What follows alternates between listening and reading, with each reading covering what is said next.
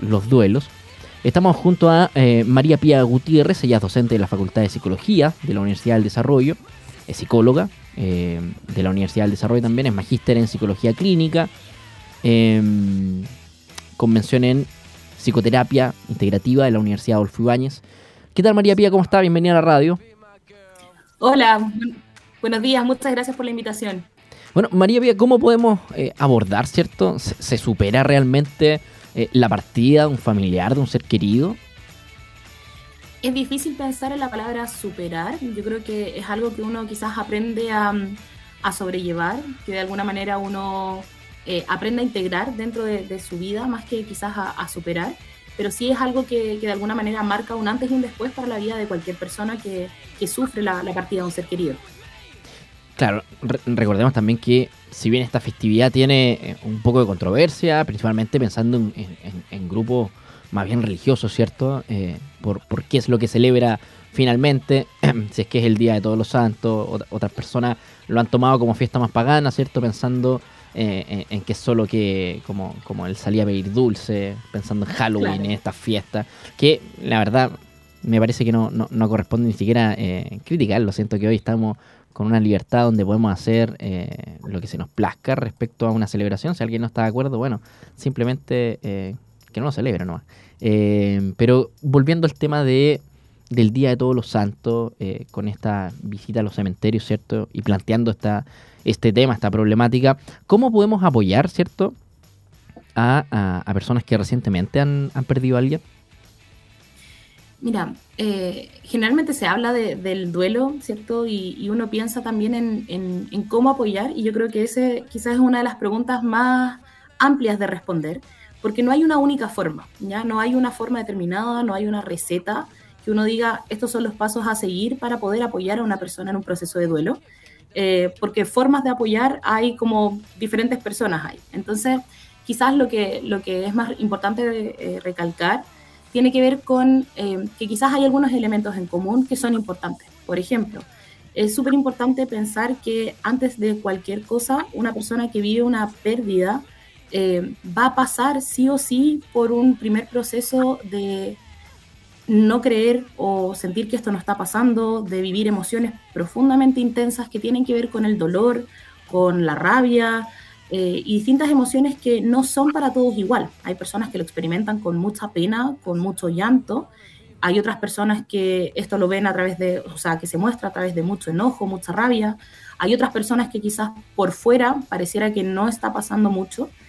Eh, y desde ese punto de vista, yo creo que lo primero a, considerar para un buen apoyo es eh, validar que todas las expresiones emocionales para vivir un proceso de duelo son igual de válidas y que todas las personas experimentan emociones distintas frente a, un evento de, esta, magnitud y de este dolor para, para una persona.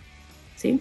Y por, por, lo mismo, entonces, eh, no es que exista un tiempo de duelo y que eh, es relativo a cada persona respecto también a, cómo sobrelleva sus propias emociones.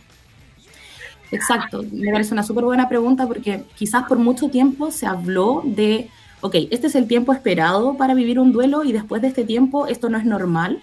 Y hoy día lo que nosotros sabemos y lo que la psicología también nos dice es que eh, hay distintos periodos y eso tiene mucho que ver con experiencias vitales también de la persona. Por ejemplo, eh, es la primera vez que esta persona experimenta un duelo, esto ha ocurrido antes, qué recursos tiene para hacerle frente a este escenario. Entonces, eh, esperar que la persona en un lapso de un mes esté listo para volver como si no hubiera pasado nada, la verdad es que tiene mucho más que ver con nuestra cultura, que es muy rápida, más que con un proceso emocional elaborado. Entonces, eh, es esperable que la persona por lo menos, ya, por lo menos de seis meses a un año, eh, esté experimentando distintos tipos de eh, malestares, ¿cierto? A veces de síntomas, con mayor o con menor intensidad, referidos a la elaboración de este duelo. Y estos pueden ser a nivel emocional, a nivel cognitivo, a nivel físico. Va a haber algunos días mejores, otros días no tan buenos. Y finalmente este proceso que en algún momento se pensó, incluso teóricamente, muy lineal, hoy día sabemos que es nada que ver con eso y es mucho más un proceso de eh, vivir eh, elaborando esto en el día a día. Y ¿Es necesario, es recomendable el, acompañamiento también de un profesional ligado a, la psicología o va a depender, ¿cierto?, del grado en que esté viviendo cada, cada persona? Mira, usualmente ahí hay, en tu pregunta hay algo súper importante a distinguir que eh, es esperable que cuando alguien fallece, que cuando nosotros perdemos a alguien, sintamos una pena profunda e intensa y eso no es un sinónimo de estar deprimido, no es un sinónimo de depresión. ¿ya? Que muchas veces la gente que está alrededor de las personas que han perdido a alguien se asustan porque ven a la persona llorar, porque ven que la persona está mal, porque la persona está sufriendo. Eh, pero eso también es parte de un proceso de duelo normal. Entonces, en cuanto al acompañamiento, eh, en un primer momento, más que pensar en un acompañamiento profesional de parte de un psicólogo, eh, es súper importante el apoyo que le pueda brindar su entorno cercano, sus redes, sus amigos, su familia, si es que es un factor de apoyo, eh, y que la persona tenga el espacio y la libertad para poder contar qué le está pasando o sencillamente eh, vivir este proceso acompañado, ¿sí? Y obviamente, si en la medida en que esta elaboración eh, se va viendo más complejizada, por ejemplo, porque aparezcan algunos síntomas o elementos de salud mental, como por ejemplo Em, algunos otros elementos más de gravedad como trastornos del sueño muy marcados, eh, dificultades en la alimentación, eh, mucha angustia y que está eso entorpeciendo su funcionamiento cotidiano, claro que sí es pertinente, obviamente, buscar la ayuda y buscar un profesional de salud mental con quien eh, poder acompañar este proceso de la elaboración del duelo. María Pía, sin duda que el lenguaje crea, crea realidades. y de repente cometemos esa, no, sé si error, ¿no? Pero caemos en eso de decir frases que están como muy repetidas, esto de las condolencias, ayudando a sentir. Em, ¿Qué decir en, cuando nos encontramos en la situación que tenemos a una persona cercana que eh, puede estar pasando una pérdida, un, momento de, de duelo? Em, fíjate que cuando estaba pensando en la entrevista y, pensaba en qué, en qué elementos eran importantes, la pregunta que tú me haces fue una de las primeras que pensé, ¿no? Como eh, se acerca alguien y te dice mi más sentido, pésame, ayudándote a sentir, eh, que son frases que quizás uno también ha ido aprendiendo como con la cultura, ¿no? Desde los papás, desde los abuelos, em, y que quizás a veces eh, cumplen con la formalidad, pero no necesariamente brindan el apoyo que la persona necesita en ese minuto. Em, y entonces pasan dos fenómenos. Pasa ese fenómeno que es como cumplir desde la formalidad y pasa otro fenómeno que es eh, como la, angustia o la desesperación que le pasa a las personas que están alrededor de, la persona que, ha perdido a alguien, que son las ganas intensas de poder ayudar, de poder acompañar y no saber qué decir. Entonces, eh, a riesgo de sonar quizás un poco simplista con lo que voy a decir, lo más importante es eh, poder estar con esa persona. Incluso a veces eh, verbalizar, mira, sabes que no sé qué decirte porque no, no, no, no, puedo comprender qué es lo que te está pasando, pero estoy aquí para ti, te acompaño, estoy para lo que necesites, tiene mucho más peso que eh, estar ahí tratando de entender quizás una situación que o bien la otra persona no ha vivido o si la ha vivido, tampoco la ha vivido igual, porque no son la misma persona. Entonces, eh, hay cosas que son como bien, bien concretas. Por ejemplo, eh, pesa mucho que cuando una persona ha perdido a alguien, es muy frecuente que eh, en el quehacer de, de todos estos días de empezar a elaborar este duelo, por ejemplo, se empieza a olvidar de cosas básicas, por ejemplo, alimentarse bien, eh, dormir bien, sobre todo los días posteriores al fallecimiento de un ser querido. Pesa mucho más que alguien que esté alrededor tuyo, que esté cerca de ti, se preocupe porque tú hayas comido algo, hayas dormido, hayas podido cambiarte de ropa, eh, finalmente que esa persona te acompañe a veces pesa mucho más que, que el solamente estar desde, desde la formalidad, ¿no? Sí, porque claro, cuando hablamos de, de muerte, ¿cierto? Eh, además de la pena enorme, ¿cierto? Que, no, que nos trae, eh, la, la, vida también continúa para los que nos quedamos. También creo que otra frase muy cliché y muy repetida. pero que es verdad hay que hacer pero hay, que hacer los trámites, lo que significa, eh, pensando en tener que ir a reconocer a una persona eh, al servicio médico legal, retirar el cuerpo, eh, los trámites con la funeraria, el funeral mismo, es todo un proceso que... un mundo. Claro, que si si, si no lo vi antes, si no estaba, entre comillas, planificado, ¿ya? Eh, me va a sorprender en el momento, eh, más esta pena. No, quiero decir con esto que la persona que tal vez sí lo tiene conversado, sí lo tiene planificado, él, oye, hay que, hacer este trámite, claro, pero por lo menos ya hay un algo, ya hay un paso a seguir. Eh, también es algo complicado. ¿Cómo, abordarlo? Además, en este, en este acompañamiento, justamente con estas palabras que de repente uno no sabe qué decir, pero que claro, de repente mejor el silencio, el abrazo y oye, estoy acá eh, para lo que sea. Porque además me, atrevería a decir que pasa otro fenómeno. Cómo las organizaciones, estoy pensando en los trabajos, eh, continúan, ¿cierto? Aún teniendo una persona que de repente está viendo una pérdida. Eh, leí el otro día en, una plataforma, en, una red social, en LinkedIn, una persona que contaba, se, se, unió a un compañero de trabajo que tenía su área designada que la empresa envió las condolencias a la familia y hubo una reunión de, crisis, digamos, comité de crisis, eh, para saber cómo se iban a repartir las tareas de esa persona. Entonces, eh, es fuerte, pero claro, también continúa. Cómo se cruzan esas cosas, mm. ¿no? Cómo se cruzan esas variables.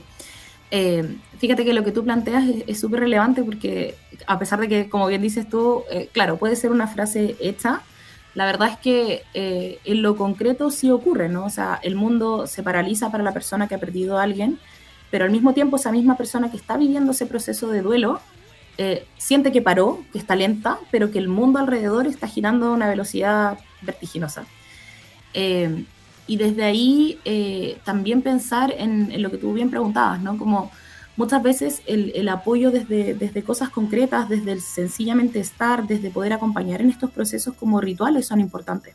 Por ejemplo, en este mismo contexto del tema del ejemplo que das del trabajo o qué sé yo, eh, es súper importante también en el, proceso de la elaboración de un duelo, ya quizás no los primeros días, pero los días posteriores, eh, cómo uno también hace ciertos rituales o hace ciertos procesos o ciertas acciones Em, que permitan empezar a elaborar este proceso, entendiendo que es un proceso, que se va a tardar, em, que si bien hay cosas que hay que seguir haciendo, por ejemplo, la persona tiene que volver a trabajar, ¿ya? Eh, no va a volver a trabajar en la misma condición, ¿ya? Una de las cosas que suele pasar cuando, cuando recién fallece alguien, eh, y dentro de, lo que antes se conocía como las etapas del duelo, que hoy día sabemos que de etapas poco, sino que son como fases, eh, es que la persona anhela o añora eh, volver al estado anterior, volver a cuando la persona estaba. Entonces se va a pillar muchas veces en, que está trabajando y de pronto eh, tuvo que parar o se quedó pegado haciendo algo porque a nivel cognitivo, afectivo, incluso conductual, eh, el duelo se manifiesta ahí. Entonces también nos hacemos más lentos, no estamos tan conectados con el mundo como antes de que esto ocurriera. Y por lo tanto, tal como decías tú, eh, muchas veces ese, ese abrazo, que alguien esté o ese alguien te acompañe o quieres que te acompañe a almorzar o si no, quizás la persona quiere estar sola, pero te ayudo en algo, eh, es un tremendo aporte para, para, para vivir ese minuto. Bien, veamos entonces qué es lo que pasa eh, también en, en, este próximo 1 de noviembre, en esta conmemoración del Día de Todos los Santos. Sabemos que por nuestra cultura Además, eh, se, van a llenar los diferentes cementerios por efectos de pandemia. Eh, esta celebración, digamos, había quedado en suspenso. Eh, nunca es fácil poder abordar el tema de la muerte de, algún cercano, algún familiar, pero es algo que ocurre, es algo que ocurre. y, y, se dan otros fenómenos también. Cada vez que fallece alguien, como que nace alguien, otro integrante en la familia. Eh, es, muy bonito y curioso cómo, cómo se cruza este fenómeno de la vida y la muerte. Efectivamente. Ahora, tú tocaste un punto importante ahí, quizás como para, para dejar también a, modo de reflexión. Eh, nosotros como país somos un país muy de, de, rituales, de ir al cementerio este primero de noviembre. Hay mucha cultura con respecto a eso. Em, pero también me gustaría como dejar el mensaje para, para, aquellas personas que quizás a veces no se sienten tan identificadas con, con, este, eh, con esta tónica de ir al cementerio, de quizás ir a dejar flores. Hay personas que tienen más inculcado esta cultura que otros. Em, los rituales son importantes, pero más allá de ir al cementerio, hay otros rituales que nosotros podemos hacer para conmemorar a las personas que han partido, a las personas que ya no nos acompañan. Eh, y en ese sentido también es súper importante como apelar a la propia experiencia, a lo que uno necesita, a, lo, a cómo uno quiere recordar a esa persona que ha partido. Y desde ahí se pueden hacer distintas cosas. Eh, no sé, ir al lugar favorito de, esa persona, si, no sé, con esa persona tú ibas a la playa, quizás ese día ir, agarrar, no sé, un mate y, e ir a sentarte a la playa, eh, de pronto buscar una fotografía que tuvieran juntos y poder enmarcarla y tener un lugar, eh, escuchar quizás música o canciones que escuchaban con esa persona. Eh, hay distintas cosas que son rituales que también son súper importantes al momento de, elaborar un duelo, pero también conmemorar y recordar eh, aquellas personas que, han partido y que también nos ayudan, ¿cierto?, a, mantenerlos presentes en nuestra memoria de una manera ya quizás sin tanta pena, cuando ya el, duelo está elaborado, pero siempre presentes, que es algo que, que es súper importante eh, cuando alguien que nosotros queremos ha partido. Sí, no, me, genera un momento, la verdad. Eh, sí, la música sin duda que trae recuerdos. Hay otras maneras también. Eh, recordemos que a propósito de lo mismo, el, comercio tiende a subir. Bueno, oferta y demanda. Las flores van a estar más caras y todo lo demás. uno, puede, uno también puede hacer el ejercicio de ir, ir antes, si es que tiene tiempo. Eh, María Pía Gutiérrez, docente de la Facultad de Psicología de la Universidad del Desarrollo, muchas gracias por acompañarnos en esta mañana abordando este tema. Muchísimas gracias por la invitación, ha sido un gusto. Que esté muy bien.